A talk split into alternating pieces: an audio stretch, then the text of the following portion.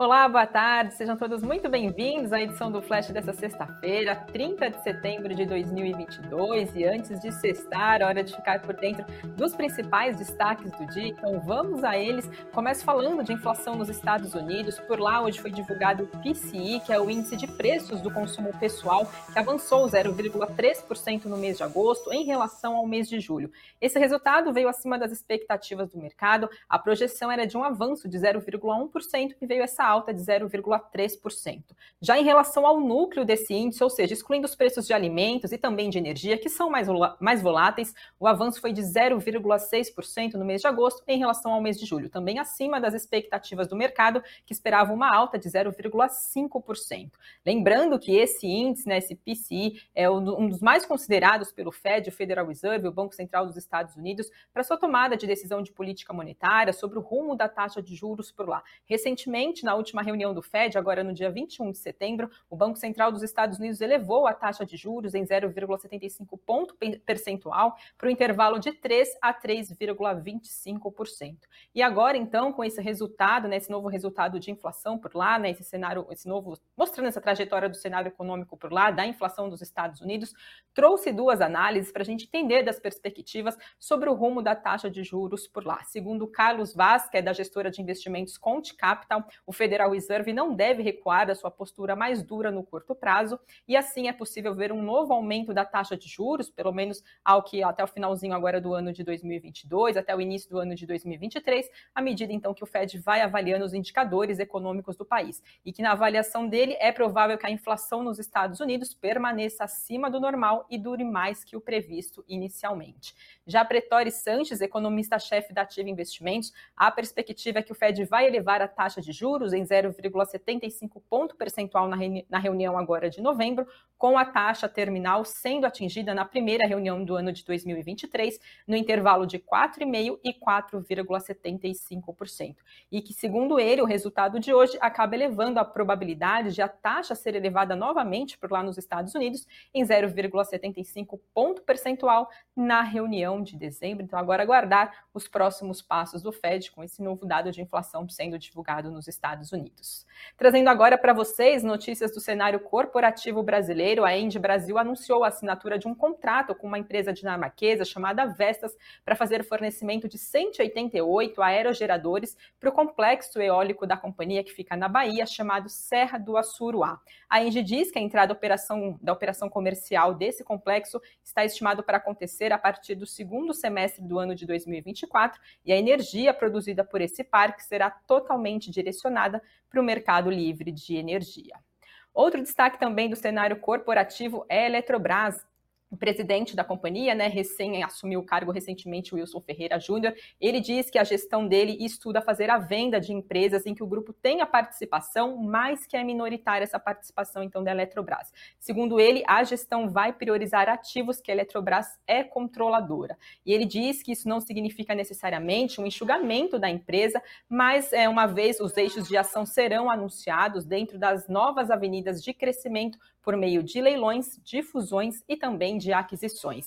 Ele também diz que a relação em relação ao ganho de eficiência da companhia estão mudando, por exemplo, o tamanho do corpo de funcionários da Eletrobras e diz que já agora a partir do mês de novembro vai ser apresentado um plano de demissão voluntária negociado já por antigos dirigentes da companhia.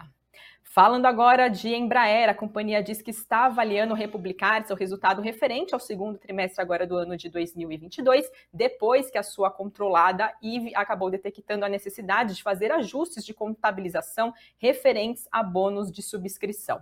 A Embraer afirmou que a republicação desse balanço, desse resultado referente ao segundo TRI agora desse ano, não deve trazer efeito caixa ou impactos sobre a liquidez da companhia e que a IVE também vai refazer o seu balanço dentro desse período por conta, então, dessa subscrição. Já a IVE, né, então considerando a IVE, né, segundo as informações da Embraer, o aumento de despesas não caixa é estimado em 87 milhões de dólares para o segundo trimestre, e em relação à Embraer, esse valor é de 83 milhões de dólares.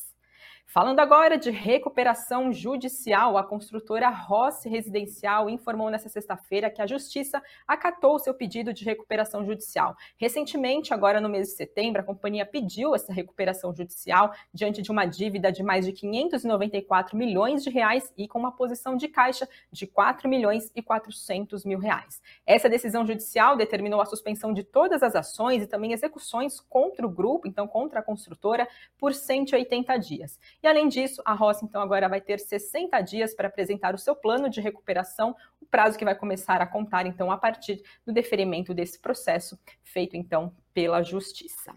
Falando agora um pouquinho do nosso cenário econômico brasileiro, nesta sexta-feira o IBGE divulgou a PNAD, que mostrou que a taxa de desemprego aqui no país caiu e ficou em 8,9% no no trimestre encerrado agora no mês de agosto. Esse é o menor patamar, então, desde o trimestre encerrado no mês de julho do ano de 2015. Esse resultado veio dentro das expectativas do mercado, que esperava já esse recuo também nessa taxa de 8,9% até o trimestre encerrado em agosto. Falando um pouquinho, então, do número de trabalhadores desocupados nesse período, ficou em 9 milhões e 700 mil pessoas. Já em relação ao contingente de pessoas ocupadas, ficou em 99 milhões de pessoas. E por fim, né, essa pesquisa também traz sobre o rendimento real habitual médio do trabalhador, que cresceu pelo segundo mês consecutivo, ficando então em R$ 2.713. Falando agora do cenário internacional, Saiu também dado de inflação da zona do euro, que disparou, ficou acima das expectativas do mercado. O aumento dos preços nos 19 países que compõem esse bloco, né, que usam então o euro como sua moeda oficial, acelerou para 10% agora no mês de setembro, isso considerando a comparação anual. Por lá, a inflação acabou sendo impulsionada principalmente pela volatilidade dos preços de energia e também de alimentos. E ainda falando agora né, da taxa de juros por lá, também trazendo um pouquinho do cenário sobre o rumo da taxa de juros do Banco Central Europeu, recentemente foi aconteceu uma elevação de 1,125 pontos base da taxa de juros por lá, por duas reuniões consecutivas, e a expectativa do mercado agora é que na próxima reunião do Banco Central Europeu, prevista para acontecer daqui a um mês, deve então ter uma elevação de 75 pontos base da taxa de juros. Trazendo agora para vocês como é que está Ibovespa, dólar e Bitcoin por volta do meio-dia de hoje. Ibovespa subia 1,38 a 109.152 pontos. Dólar também avançava 0,29% a R$ 5,41 e Bitcoin dia de alta de 4,57% a 20.060 dólares. E por fim, para vocês seguirem ainda bem informados nesta sexta-feira, trazendo um pouquinho dos destaques do Invest News de hoje. Na nossa grade, como né, de praxe aqui toda sexta-feira, a gente tem o Crypto News que mostra como é que está o desempenho dos 30 ativos de melhor valor de mercado no mundo e o que, que isso indica sobre Ethereum e Bitcoin.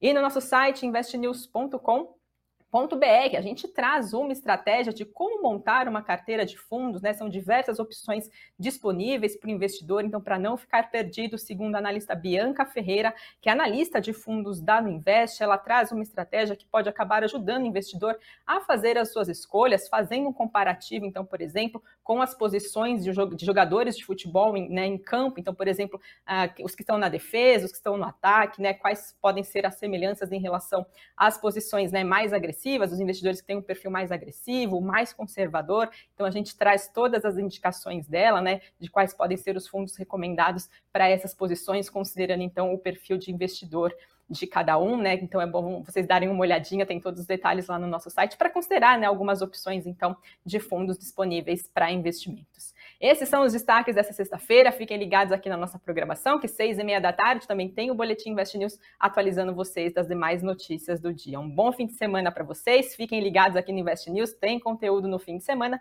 e o Flash volta na segunda-feira. Tchau, tchau, pessoal.